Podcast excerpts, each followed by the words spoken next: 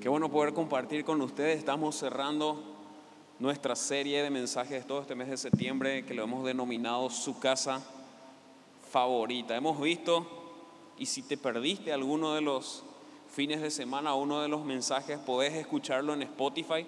Ahí están todos los mensajes, no solamente de este mes, sino de todos los mensajes de todos los fines de semana en nuestra cuenta CF pero de Spotify. También los links siempre se van pasando a través de las redes sociales.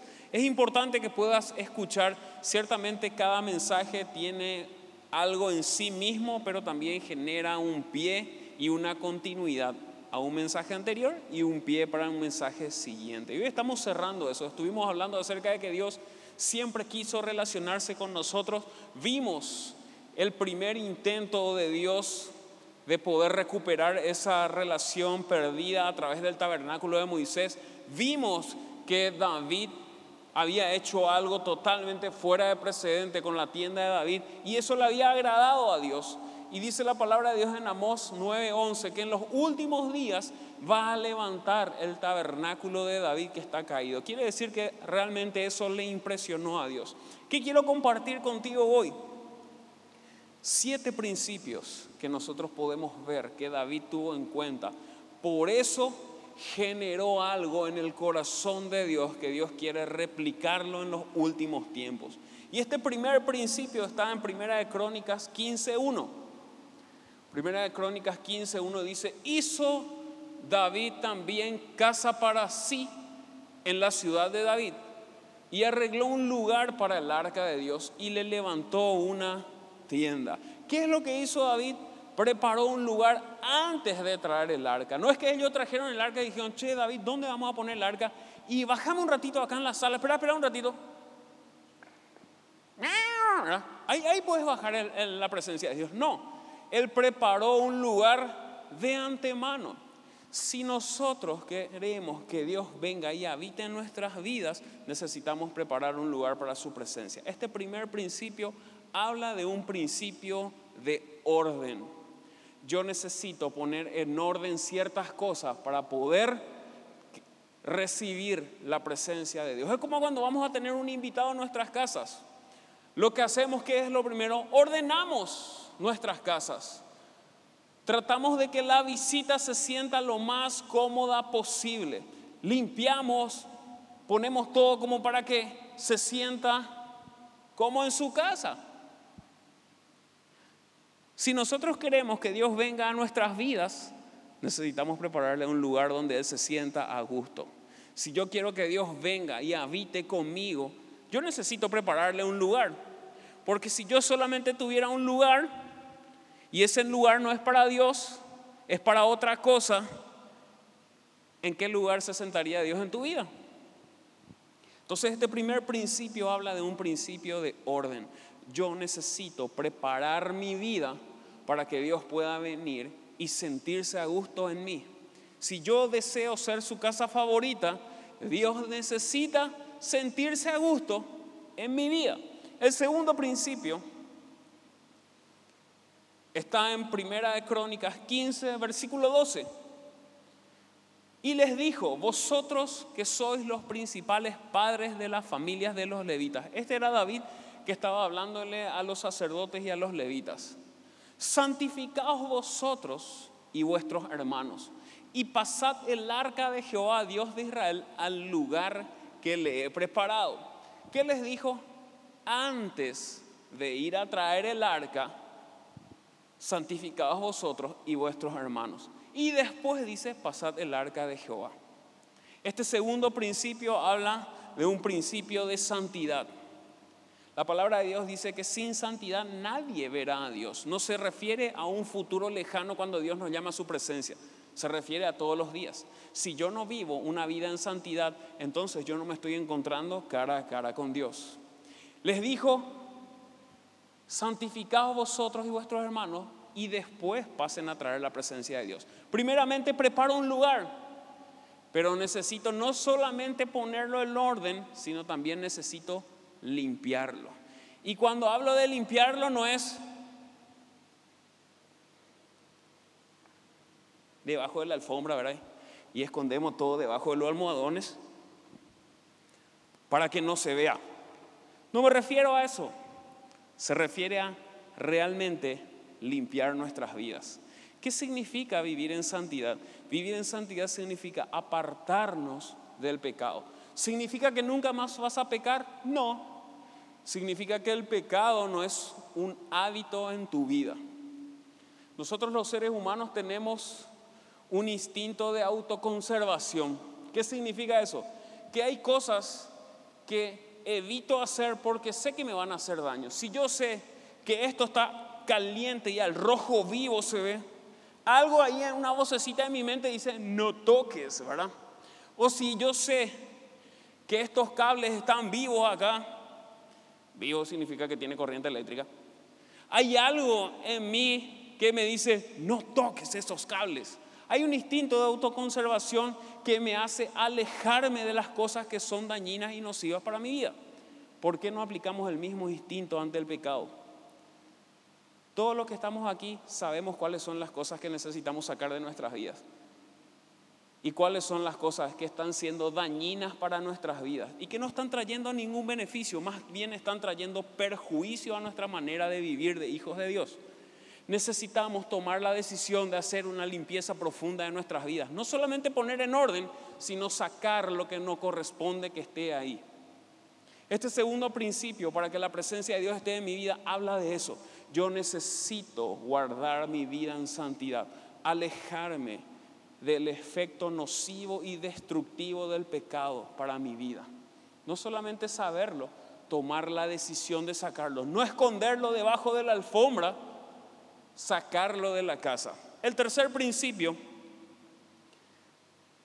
está en Primera de Crónicas 13, versículo 10 y versículo 11. Dice, y el furor de Jehová se encendió contra Usa y lo hirió porque había extendido su mano al arca y murió allí delante de Dios. Versículo 11. Y David tuvo pesar porque Jehová había quebrantado a Usa. Por eso llamó a aquel lugar Pérez Usa hasta hoy. ¿Ustedes sabían que el apellido de Usa era Pérez?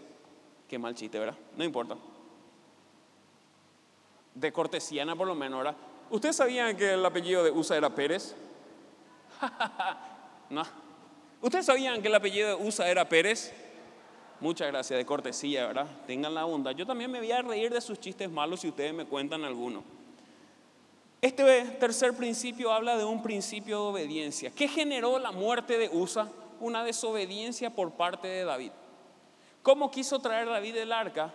Traerlo de una manera moderna, de una manera, por decirlo así, fuera de lo común. El arca de la presencia de Dios debería de ser traída sobre los hombros de los sacerdotes y los levitas. Ese era un mandato. Pero David dijo, no, vamos a hacer algo más purete, vamos a traerlo encima de un carro nuevo, estirados por bueyes nuevos. Y vamos a venir nosotros haciendo toda una caravana, el arca, tum, patu, patu, patu, el arca. Conocen, ¿verdad? La caravana, hoy van a ver en esta semana de todas las de todos los movimientos políticos, ¿sí? Toditos son nuestros amigos en este último tiempo. Entre paréntesis, ¿verdad? Lo traían de esa manera. Ellos sabían que esa no era la manera correcta. La manera correcta era sobre el hombro de los levitas. ¿Qué generó esto?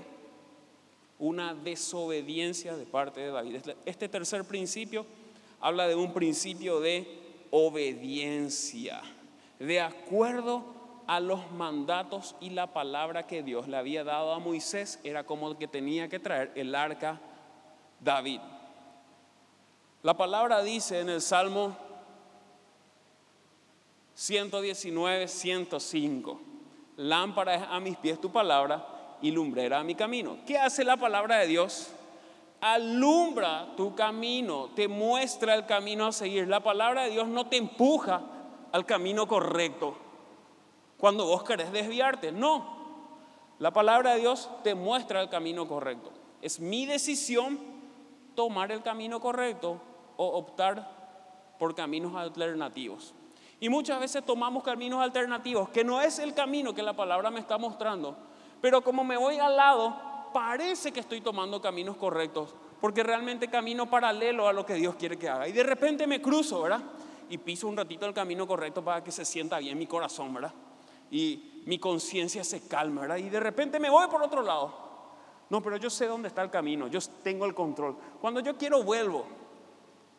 Muchas veces vivimos de esa manera, eso es lo que estaba pasando o lo que pasó con David. Él sabía cómo se tenía que hacer, Dios había enviado, le había dicho a Moisés cómo se tenía que transportar. Él obvió esa información y lo quiso hacer a su manera. No hay tu manera ni no hay mi manera. Está la manera de Dios. Cuando no es a la manera de Dios, conforme a su palabra, tu manera y mi manera generan muerte. Porque eso es lo que pasó con Usa. Porque David quiso hacerlo a su manera, murió una persona. Dios nos guía a través de su palabra. Está en nuestra cancha ser obedientes a su direccionamiento. El cuarto principio está en Primera de Crónicas 15, versículo 15. Y los hijos de los levitas trajeron el arca de Dios puesta sobre sus hombros en las barras, como lo había mandado Moisés, conforme a la palabra de Jehová. ¿Cómo tenía que ser traída el arca? Sobre el hombro de los levitas. Este cuarto, principio habla de un principio de sacrificio. No significa que vos haces un sacrificio y te sacrificás para que Dios venga. Significa que vos y yo necesitamos ser conscientes del peso de la presencia de Dios sobre nuestros hombros en todo momento. Y eso requiere un sacrificio. Sí, todos los días una muerte a mí mismo. Cualquiera que quiera venir en pos de mí, decía Jesús, niéguese a sí mismo, tome su cruz cada día y sígame. ¿De qué está hablando? De renuncia, de muerte, de sacrificio. Porque cuando yo decido seguirle a Cristo, decido dejar las cosas que son nocivas para mi vida. Decido tomar un camino que quizás es un poco más difícil que los otros, aparentemente, pero genera un beneficio eterno. Este Cuarto principio habla de eso, de un principio de sacrificio, de poder traer la presencia de Dios sobre mis hombros. Yo necesito entender que el peso de la presencia de Dios como hijo de Dios está en todo tiempo sobre mi vida. Cuando estoy en la iglesia, por supuesto. Cuando estoy en mi trabajo, debería. Cuando estoy en mi casa, con más razón. Cuando estoy con mis amigos. Y cuando estás donde no tenés que estar, la presencia de Dios tiene que generar un peso en tu hombro para que vos entiendas la responsabilidad que está sobre tu vida como hijo de Dios.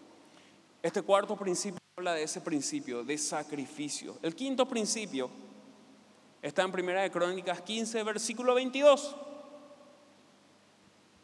Y que Ananías, principal de los levitas en la música, porque los levitas no eran solamente músicos, eran los que servían en el templo, principal de los levitas en la música, fue puesto para dirigir el canto. ¿Por qué? Porque era entendido en ello. El quinto principio habla de un principio de excelencia. Excelencia no es perfección, excelencia es dar lo mejor que está a mi alcance. Yo puedo darle hoy algo excelente a Dios que es distinto a lo excelente que le puedo dar mañana y es distinto a lo excelente que le di ayer. Porque hoy yo tengo la posibilidad de darle lo mejor en la circunstancia en la que me encuentre. La excelencia no se mide por lo que otro está dando, sino en la capacidad que yo tengo para darle lo mejor a Dios. Si yo no le doy lo mejor, Dios sabe que no es excelente lo que le estoy dando. Y como no es excelente lo que le estoy dando, realmente ni siquiera está pasando el techo en todas las áreas de nuestras vidas. David preparó un lugar pero le ofreció lo excelente. ¿Quién era Kenanías? Porque era entendido en ello. Si le iba a ofrecer algo, le iba a ofrecer lo mejor. Si le vas a ofrecer algo a Dios, ofrecerle lo mejor. Si le vas a ofrecer tu tiempo, dale lo mejor de tu tiempo. Si le vas a ofrecer los recursos, dale lo mejor de tus recursos. Si le vas a ofrecer tu vida, dale lo mejor de tu vida. Si le vas a servir, dale tu mejor servicio. Este era un principio presente en lo que David había hecho. Quizás la tienda era precaria, pero el servicio era excelente. Porque Dios no lo movía lo rimbombante o lo estrafalario del lugar, sino la actitud de lo que la gente estaba haciendo. Y David estaba dispuesto a entregarle algo excelente. Nuestra alabanza habla acerca de nuestro Dios. Bueno, pero la otra vez pues César estaba más purete, ¿verdad? A danzar y pegarlo, para saltar a danzar, ¿verdad? Y lo quedamos todo acá por todos lados, ¿verdad? El que no tuvo se lo perdió y eso no está en Spotify. Por las dudas nomás, ¿verdad? Porque ahí solo audio, ¿verdad? Y no levantamos nuestras redes sociales esos videos porque la gente puede decir realmente que estamos locos, porque estábamos muy locos. No, pero no pega. Y hoy era más de gloria. Y no pega, pues saltar de gloria. De gloria en gloria te veo. Más lento, ¿verdad? Ya no vivo yo, Cristo. No importa. Y si no hubiera ningún músico aquí, esta mañana estuvimos con generador, no había luz. Gracias a Dios tenemos un generador y funcionaba todo menos los aires. Si no hubiéramos tenido eso y no podíamos usar nada, porque todo lo que vos ves acá, excepto la batería y esa guitarra es, es acústico, todo lo demás es eléctrico, hubiéramos pasado, ¿saben qué gente? Lo siento mucho, con mucho pesar en mi corazón, vamos a pasar directo a la porción del mensaje Gloria a Dios. Porque hoy la electricidad no nos ha permitido alabarle como que le corresponde. Así que el siguiente fin de semana lo haremos. No, ¿verdad? Lo hubiéramos hecho igual, de la misma manera y con la misma excelencia. Ah, no, pero no teníamos los instrumentos, no importa. Con lo que teníamos en ese momento lo hubiéramos hecho lo mejor. Ese es el principio número 5, un principio de excelencia. El principio número 6 está en Primera de Crónicas 15, versículo 29. Pero cuando el arca del pacto de Jehová llegó a la ciudad de David, Mical, hija de Saúl, la esposa de David, mirando por una ventana, vio al rey que saltaba y danzaba y lo menospreció en su corazón. Este sexto, principio habla de una adoración extravagante. ¿Qué significa extravagante? significa más que original o súper original. ¿Conoces alguna persona extravagante? ¿Cuánto conoces una persona extravagante? Que vos decís, híjole, ¿para qué pico se viste así? Pero a esa persona no le importa. Es más, le gusta lo que vos digas que por qué se viste así. Por eso es extravagante. Y lo reluce como si, ay, como si fuera demasiado lindo eso. No, es extravagante. David estaba haciendo algo fuera de lo común. ¿Qué era lo fuera de lo común? ¿Bailaba y danzaba? Sí, también. Pero él le estaba mostrando a todo un pueblo que desde ese momento en adelante ellos podían acercarse de esa manera a la presencia de Dios. Ese pueblo conocía el arca. Ese pueblo había visto morir a Usa por tocar el arca. Ese pueblo sabía que el arca, antes de traerlo ahí, se guardaba en el lugar santísimo y nadie lo veía no es lo que nadie lo tocaba. Nadie lo veía, excepto el sumo sacerdote. Es más, el sumo sacerdote entraba con una violita en su tobillo por si se le ocurría tener un pensamiento medio complicado y se moría. Y tenían que sacarle porque nadie podía sacar el cuerpo. Ese pueblo sabía eso. Pero alguien que se, se iba a atrever a hacer algo loco, le tenía que demostrar que desde ese momento la presencia de Dios estaba disponible. Ese era el motivo de cual David ofreció una alabanza o una adoración extravagante. No solamente para ser diferente, sino para mostrar algo diferente que ellos deberían de hacerlo. Toda una nación entendió el punto de David. De eso habla esta adoración extravagante. Si yo quiero ver algo que nunca vi, necesito hacer algo que nunca hice. ¿Querés ver algo que nunca viste? Necesitas hacer algo que nunca hiciste. Es de tontos pensar que siempre hago lo mismo y voy a tener un resultado distinto. Eso es de necios. Si siempre hago lo mismo, siempre voy a tener el mismo resultado. Si quiero algo distinto, necesito cambiar algo en la fórmula. Este era David, que se estaba atreviendo a hacer algo distinto. Es más, cuando vos te vas a atrever a hacer algo distinto, siempre va a haber gente que te va a señalar. Siempre los que son espectadores critican a los que son protagonistas. Te voy a dar un ejemplo. Y están los varones viendo el fútbol. Yo no soy futbolero, pero veo esto. Así con la panza, ¿verdad? Esto representa la panza un poquitito más grande de la que ya tengo. Ese era un chiste también, no importa. ¿Verdad? Y todos sentados en el sofá con el tereré, somos mejores técnicos que el técnico que está en la cancha. Todos sentados en el sofá somos mejores jugadores que los jugadores que están en la cancha. No, ¿cómo picó? Pues sale, pues, ¿verdad? No, ¿cómo vas a hacer eso? Dios mío, si yo estaba ahí, ¿verdad? Si vos estabas ahí, probablemente a los dos minutos te daba un paro cardíaco. No había ni la más mínima posibilidad que esté en ese lugar. Pero todos los que son espectadores siempre critican a los protagonistas. Eso es lo que pasaba con David y con Mical. David era protagonista y Mical era espectadora. Siempre cuando vos te atreves a hacer algo distinto, va a haber alguien que te va a criticar. Eso no te tiene que importar a vos. El fin de semana pasado empezamos a cantar, a danzar, ¿verdad? Y sí había alguien que se atrevió a hacer algo distinto. ¿Dónde está Trifi? Ahí, está Trifi. Y con su panza de ocho meses, ¿verdad? Dije, no, tranquila, no me que no se te caiga tu hijo acá y ahí termina el culto de manera medio complicada. Pero una persona se atrevió a hacer algo distinto y obviamente yo también tenía que irme a saltar ahí, ¿verdad? A mí no se me iba a caer ningún bebé de dos meses y de tres, ¿verdad?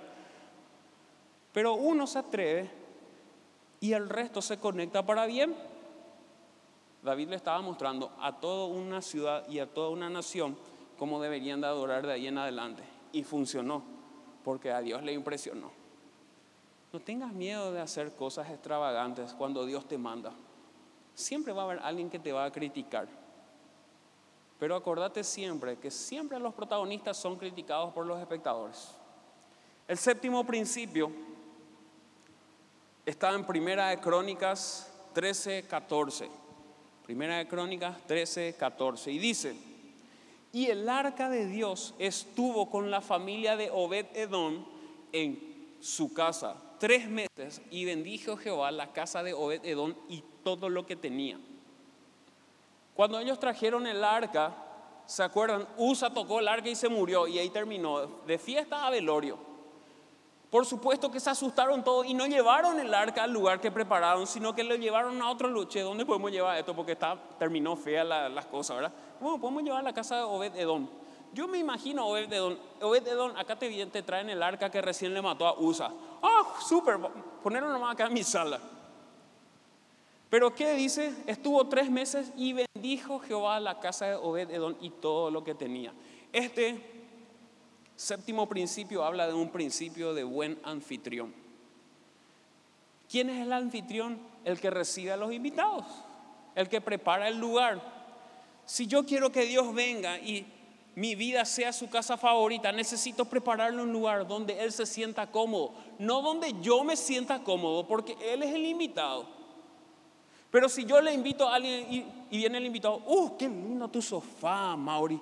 ¿Me puedo sentar? No, no, no, no, no demasiado limpio, mandé lavar todito y demasiado limpio está. Vamos a quedarnos nomás parados. Bueno, ¿verdad? Y me puedo sentar y ese también se planchó con todito, tenía que lindo que está, ¿verdad? Y me puedo sentar sentate en la, así en la puntita nomás, ¿verdad? Ah, bueno, dale, gracias Mauri, ¿verdad? ¡Guay! ¡Qué linda tu guitarra, más! No, no, no, esto se va a desafinar. Eso está ahí de adorno, ¿verdad? Que queda purete en la sala, sí, queda purete y puedo tomar tu agua. Mm. ¿Quién se quiere ir a alguien que te pone condiciones? Ese lugar estaba preparado al gusto de Mauri. Si vos preparás un lugar para Dios a tu gusto y no al gusto del invitado, ¿quién te asegura que vuelva el invitado? Si vos sos un buen anfitrión, necesitas conocer los gustos de quien le vas a invitar a tu casa para que se sienta a gusto. La persona o cuando vos te vas de visita en una casa y te atienden bien y te hacen sentir parte y te sirven lo que a vos te gustaba luego comer y hay una conversación amena, ¿verdad que ante una siguiente invitación te vas a ir con gusto? Pero si te vas a la casa de Mauri, nadie va a Mauri. Ese era el ejemplo normal, ¿verdad? Y te trata de esa manera y dice, vení otra vez, vamos a mirar el sofá. Sabes que no voy a poder. Hoy tengo otras cosas que hacer, como mirar en la ventana cuando llueve Cualquier excusa. Siete principios. Principio de santidad, principio de obediencia, principio de sacrificio, principio de excelencia, principio de adoración extravagante y principio de buen anfitrión. Ahora, ¿qué dice la palabra de Dios en Apocalipsis 3:20? Si me puede ayudar, multimedia. Apocalipsis 3, 20. Dice, he aquí, y este es Jesús hablando, he aquí yo estoy a la puerta y llamo. Si alguno oye mi voz y abre la puerta, entraré en él, perdón, entraré a él y cenaré con él y él conmigo. En la versión NT dice, y entraré a él y cenaremos juntos como amigos. Porque en la cultura hebrea la cena era un momento de compartir en intimidad. Pero ¿qué dice? He aquí yo estoy. ¿Dónde está? No, no. ¿Dónde está? A la puerta. ¿Y qué hace? No es un equipo SWAT. ¿Cuánto conocen las películas del equipo SWAT que entra así? ¿Cuánto conocen? ¿Cuántos saben que las películas, bueno, eso es otro tema? No es un equipo SWAT, ahí está la puerta, vamos a entrar a la vida de Mauri. Prepárate, Mauri. Vení más adelante, por favor. Gracias. No, ahí está Mauri y acá está Jesús con todos los ángeles, ¿verdad? Ahora vamos a entrar porque estamos a la puerta y no es que llamamos, vamos a irrumpir en la vida de Mauri. Y vamos a tomar posesión de su vida. Quema ramas secas, Rambo tira la bazoca, ¿verdad? Para que él vea el poder de Dios. Y acá está Jesús, ¿verdad? Y todo el equipo de los ángeles golpean la puerta una vez nomás, porque siempre. Y Mauricio hace en Entonces, ¿qué hace Jesús? Bueno, a la cuenta de tres, ¿verdad? Vamos, ángeles. Uno, dos, tres. Suave, tiro la puerta. Ahí está Mauri. Y le agarramos a Mauri en el nombre de Jesús. Entramos en su vida. Sí, sí. Ahora ya estás lleno, Mauri. Amén. Gracias, amor. No es así, ¿verdad? ¿Por qué entonces cuando nosotros venimos a la iglesia decimos, bueno, si Dios realmente es real, que Él me toque? Porque si Él es poderoso, yo aún con mi mano en mi bolsillo y mi actitud indiferente, Él va a hacer la obra. He aquí, yo estoy a la puerta y llamo. No es el equipo SWAT del reino de los cielos, es Jesús golpeando. Y dice, si alguno oye mi voz, ¿Por qué dice si alguno oye mi voz? Porque hay mucha gente que está distraído en otras cosas y no escucha el timbre. ¿Te gritó alguna vez tu mamá? ¡Timbre! No escuchaba a mi hijo ahí con tu música todo volumen, o tu tele, o tu taladro, o tu martillo. Alguien está en la puerta. ¿Por qué? Porque estaba distraído haciendo otras cosas. Si alguno oye mi voz, es justamente porque muchas veces estamos distraídos y no estamos escuchando que Jesucristo quiere, está llamando a tu vida. Si estás acá es porque Jesucristo está llamando a tu vida. Pero dice lo siguiente, si alguno oye mi voz y abre la puerta, porque el picaporte está hacia adentro. Yo necesito abrir la puerta de mi vida para que Jesucristo entre. Y sea su casa favorita. Si no le abro la puerta, es, sos su vecino favorito en todo caso, ¿verdad? Podemos hacer otra serie de mensajes, su vecino favorito, ¿verdad? Pero esta es su casa favorita. Yo necesito abrirle la puerta para que también sea su casa. Necesitamos entender eso. Que Dios está esperando que nosotros le abramos la puerta. Él ya tomó la iniciativa y vino hasta en la puerta de tu vida. Y murió en una cruz para tener acceso y para que Él pueda compartir contigo. Ahora lo que Él está esperando es que vos le abras la puerta de tu vida. Te pido que te pongas en pie y vamos a hacer algo distinto. Hoy no vamos a saltar como locos, no te preocupes.